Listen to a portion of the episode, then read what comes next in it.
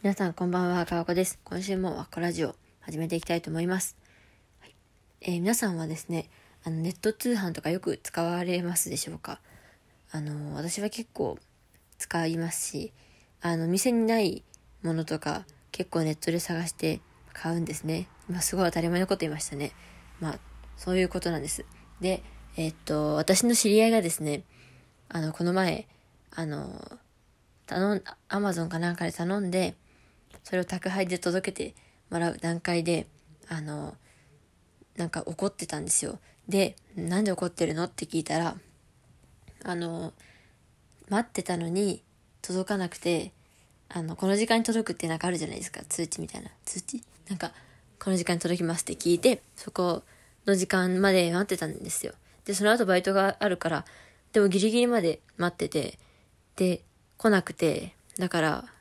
そっかと思って家出ようとしたら、あの、ドアポストあるのに、そこには何も入ってなくて、あの、下の1階の、あの、集合ポストにですね、不在通知が入ってたらしいんです。で、怒ってて、確かに、それ、普通に考えて、まあ、めんどくさいからっていうか、もうどうせいないだろ、みたいな感じで入れたんじゃないかなって感じじゃないですか。その不在通知勝手に作って。でしかもその不在通知が、あの、その子が家を出る20分か30分ぐらい前に押され、押されてたっていうか出されてたんですね。だから怒ってて。で、もういいやって言ってたんですけど、なんか、こういうのって、私、なんとかしなきゃって思思っちゃう派で、なんか 不満なことがあったら、それはなんとかしなきゃと思って、あの、私がクレームの文章を打ってあげるよって言って、打って送ってあげたんですよ。で、それが、なんか楽しくなってきて途中から打つのが。あの、結構頑張って伝わるようにたくさん文章を考えては消して考えては消してと打ってたんです。で、あの、めちゃめちゃうまいこと、うまいこと言った文章っていうか、い満足いく文章を書けて送って、あの、その日中は結構、あの、いい文章を書けたな、みたいな感じでいたんですよ。もう、100点まではいかないけど、そりゃ。でも、なんか、思ったこと書けたし、丁寧に、丁寧なクレームが言えたと思っていたんですけども、あのあ、それで、よし、今、今週のラジオは、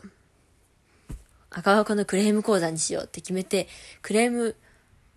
を書いた文章とそれの解説をしようと思ってたんですね。ですが、あの、今日の朝、もう一回そのスクショした、あの、文章をですね、読んでたら、なんか全然良くなくてですね、やっぱ、一回落ち着いて次の人かに見ると、全然ダメだってことあるじゃないですか。本当にそれになってですね、あの、ちょっとこれはダメだと思って、あの、今回は赤箱のクレーム講座ではあるんですけども、赤箱のクレーム講座です。ようこそ。まあそれはともかく、それでは自分の言ったことについて喋るんではなくて、自分の書いたこの文章をあそれは過去の自分が書いて、それを今の自分が添削するという形の、えー、講義を、の体制を取らせていただきたいと思いますので、皆様最後までよろしくお願いします。ということで、えー、まず文章を全部読もうと思ったんですけど、うん、全部読みます。いきます。えー、まず、あ、まあ、最初からじゃあいきますね。いきます。いつもお世話になっております。えー、今回配達をお願いした荷物について、今日届くと伺ってたので待ってました。配達員の方の再配達のお手間を取らせずにスムーズに受け取りたいと思い、16時50分まで自宅のドア付近で待機しておりましたが、結局インターホンもノックもなく、用事があるので仕方なく外に出ようとしたら、玄関の集合ポストに不在通知表が入っていました。連絡表には、あ、不在連絡表が、連絡表には、お届け日時5月14日、16時25分と書いてありました。その時間には確実に家にいて荷物が届くのを待っていたので寂しく思いました。明日の午前に再配達をお願いしました。再配達によって配送業界が近年ストレスを抱えられていること、さらに最近は新型コロナウイルスの影響で配達業務が大変な状況だと存じております。また私が注文した荷物も決して小さいものではなく、それをこのような時期に再配達していただきながら、意見を申し上げるのも恐縮ですが、せめてチャイムを鳴らしていただけたらお互いのためだったと思い、連絡させていただきました。明日の再配達お手数ですがよろしくお願いいたします。いつも商品を届けてくださってありがとうございます。という文章です。で、昨日読んだ時は完璧だと思ったんですけども、全然そうではないということで、皆さんもうちょっと引っかかるところある人はあるのではないでしょうかということで、あの、解説っていうか、まあ、ダメ出しっていうか、添削の方していきたいと思います。まずですね、あの、まあ、最初のいつもお世話になっております。これはいいと思います。でも私、個人的にですけども、あの、業務連絡でお疲れ様ですから入るのがとても好きじゃなくてですね、なんか、あの、そういう、なんかそれ業務的にというか業界的に、なんて言うんですか、お疲れ様ですは別にいい言葉みたいになってるんですけど、私はお疲れ様ですって言葉本当になんかあんまり好きじゃなくてですね、なんか上から目線に聞こえます、私は。で、それを無理やりなんか、仕事ではお疲れ様ですわ。上から目線じゃないもんだからみんな使うもんだみたいな感じになってるのがちょっと気に食わないので使っていません。まあ、というかここで使うのももともと違うかもしれないけど、まあ、とりあえず、いつもお世話になっておりますから始めますね。お世話になっておりますは、まあ、丁寧なのではないでしょうか。ということで。えー、で、え今回配達をお願いした荷物について今日届くと伺っていたので待っていました。ここから最初はあれですね、事実を述べるというのが最初。そういう構成でいきましょうということで書いていますね。はい。で、配達員の方の再配達のお手間を取らせずにスムーズに受け取りたいと思い、16時50分まで自宅のドア付近で、あ、これダメですね。これはダメ。まず、ダメポイント。えー、まず、この事実を述べるというところに勝手に自分の気持ちを入れない。そ、それを入れてしまうとちょっといやらしく感じると言いますか、ちょっとあの、複雑、ややこしいというかなんか、あの、複雑な文章になります。なので、この場合は、あの、まあ、今日届くと思って伺ったので待っていました。で、普通に16時50分まで自宅のドア付近で待機しておりましたが、結局インターホンもノックもなくと続くと、えー、すっきりしていいですね。文字数も多いと読む気が失せるので、なるべく細かく、細かくじゃない、短くしていきたいところです。はい。で、えー、インターホンもノックもなく、用事があるので仕方なく外に出ようとしたら、えー、玄関の集合ポストに不在通知表が入っていました。ここもまあ、いいですね。あの、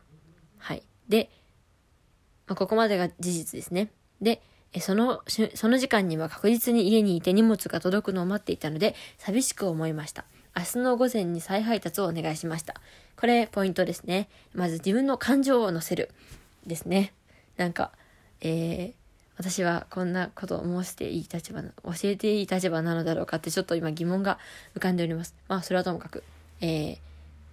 この寂しく思ったっていうのが人の心に結構ストレートに行くわけですね。別にこれ策略でなんかわざと言ってるわけじゃなくて、まあ、本当に寂しかったっていうか、っていうことじゃないですか。まあ私じゃないんだけど あの、まずこういうのやられたらちょっと怒ると思うんですよ。まず皆さん。皆さんっていうか私もちょっとイライラする。けど、あの、イライラするのってなんでだろうってどんどんそれを遡っていくと結局、なんか、あの、こう、届けに来てくれると思っていたのに、まあ、裏切られたみたいな感じじゃないですか。なので、あの、まあ、通じてたと思ってたものが通じてないっていうのは寂しい話なんですよ。とか悲しいとかね。そういう感じだと思います。気持ち的には。で、寂しいとか悲しいが、あの、なんて言うんですか。あの、イライラになるんですよ、大体。大体怒ってる人は寂しいか悲しいですね。私のあれだと。まあ普通にあの、あの合理的になんだかんだってあるかもしれないけど結局悲しいんですよ。であの怒らない人っていうのはストレートな感情なんを表せる人なのではないでしょうか。これはちょっとわかんない。こう私がこう勝手に言うものじゃないですね。はい。で、とりあえず、あの、イライラしましたとか、あんたたちの教育どうなってるんですかっていうと、あの、読んでる方すごい悲しい、読んでる方が悲しくなるんですよ。それちょっと違うなということで。えー、なので、寂しく思いました。これはいいと思います。